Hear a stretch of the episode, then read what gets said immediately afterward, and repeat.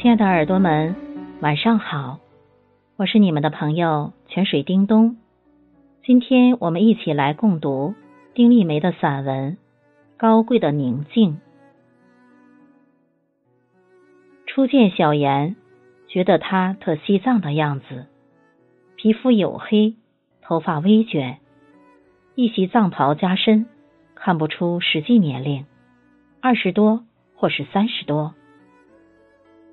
因火车晚点，小妍接到我们时已是凌晨两点。拉萨的天上挂着一个大而圆润的月亮。小妍热情的来握我们每个人的手，嘘寒问暖的，满脸璀璨的笑，牙齿泛着月光色。他给我们献上洁白的哈达，嘴里亲热的叫着。大哥大姐、小弟小妹，欢迎你们来到美丽的西藏扎西德勒。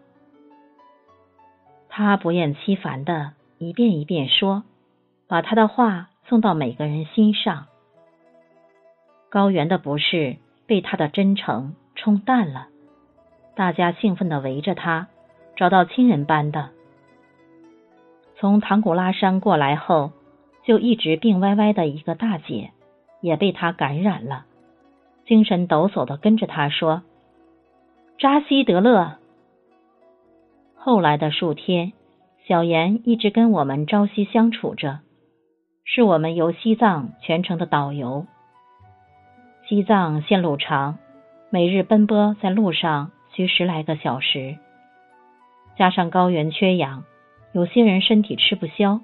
闹起情绪来，小妍一再道歉，仿佛那都是他的错。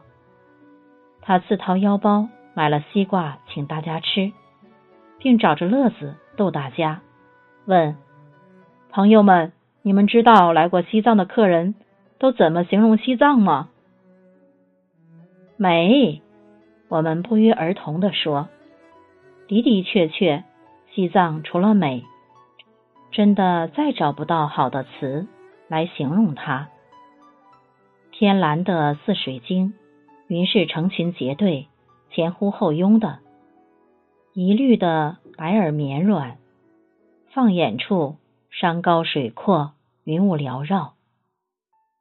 草甸上羊群或是牛群，似散落的珠子，白的、黑的，镶嵌在绿色的地毯上。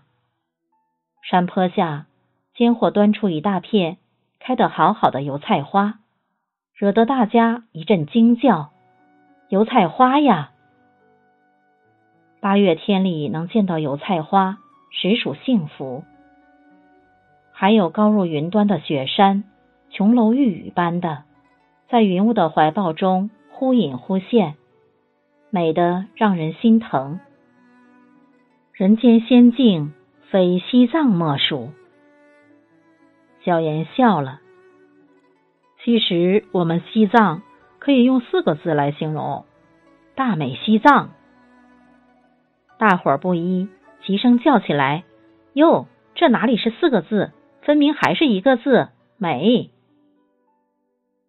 哈哈，看来我还真骗不了你们。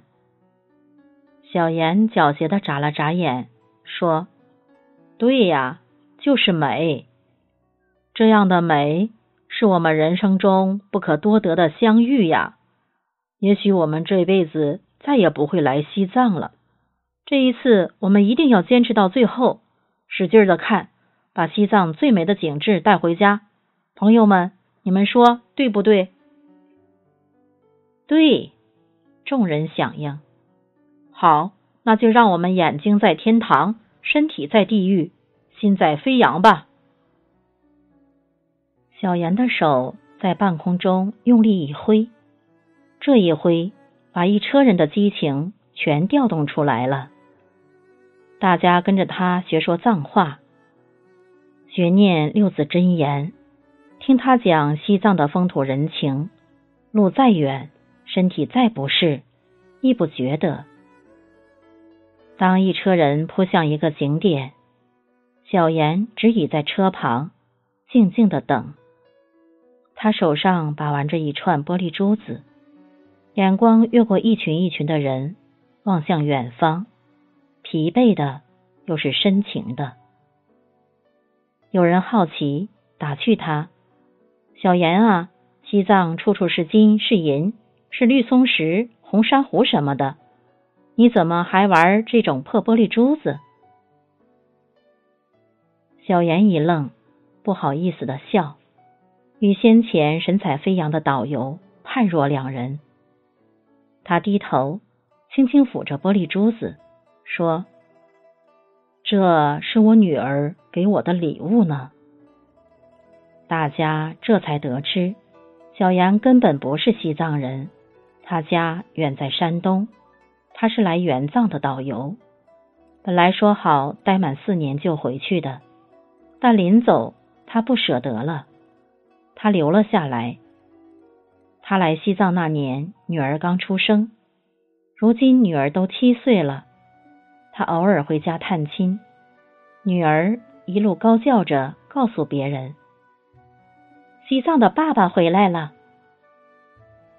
他听到，心很疼，但最后他还是回到这里。这里有一种无形的力量在牵着我。让我离不开他。也许有一天我终究会回去，但我将非常想念他。小严说：“我们齐齐点头，我们信。”不远处，白日光照着雪山圣湖，辽阔晶莹，有着高贵的宁静，动人心魄。我们一边欢喜着，一边惆怅着。尚未离别，已开始想念，竟不能自己。